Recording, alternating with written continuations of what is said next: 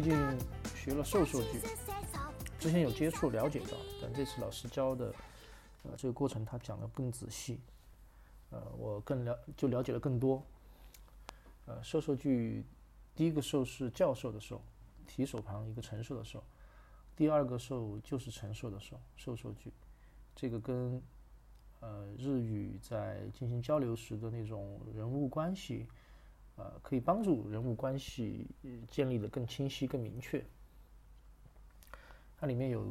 两个授受句基础的词语、基础的动词，第一个是叫阿给马斯，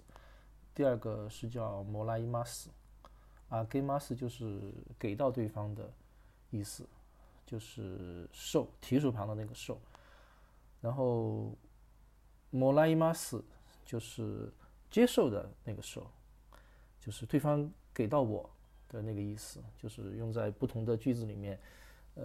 比如说他在描述一个事情的时候，就说，呃，我就说一一个事物怎么怎么样，然后怎么怎么样就是阿给马斯和摩拉伊马斯，然后他必必须是在那个句子的结尾，你听到阿给马斯，哦，就说哦这个东西是对方给我的，哦不是说阿给马斯的时候，就是说哦这个东西是我给对方的，然后在描述这个东西过后。呃，最后一句说的是摩拉伊马斯哦，然后知道说，呃，这个东西是呃，是我从对方得到的。这个就跟之前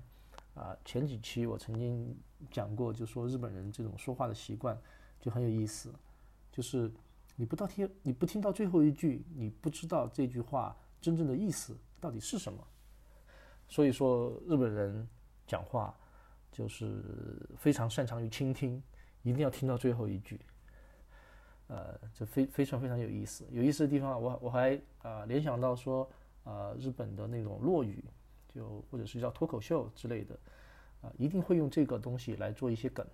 就是说你不听到最后一句，然后说哦阿给马斯，哦原来是摩拉伊马斯，哦原来是我给他的或者他给我的，我是在学习这个啊，我原来我是在教授这个，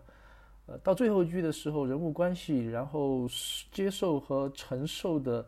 呃和授予的。这个对象完全你是不知道的啊！我我希望说某一天啊，自己的日语能够学到某种程度的时候，能够去听懂这些梗，相信啊，一定是一件很开心的一个事情。呃，然后我还有一个想法，就是呃，包括说阿给马斯和摩拉伊马斯，它的主语当出现我的时候啊，它主语是不能变的，就必须是以我为出发。就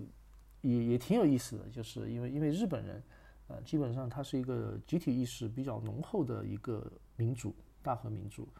呃，他的语言里面经常会消除于关于瓦塔西，消除于我的这个概念，他会去掉自我，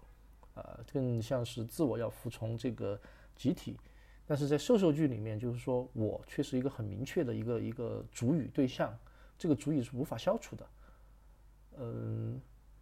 呃，当然，后面的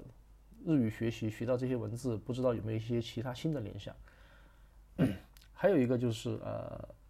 呃，我觉得授受句蛮复杂的。刚接触的时候，啊，这个授予关系，呃，为什么非要定的这么死？然后在在说的时候，完全不是中国中文的习惯。嗯，后后来发现，就说授受句，因为它有一个。受是接受的受，那如果我把那个第第一个受传授的受换成公，第二个接受的受这个受还是不变，把它变成公受句，这样去理解的话，不知道对于受受句的学习和精进会不会有帮助？这只是一个猜想啊。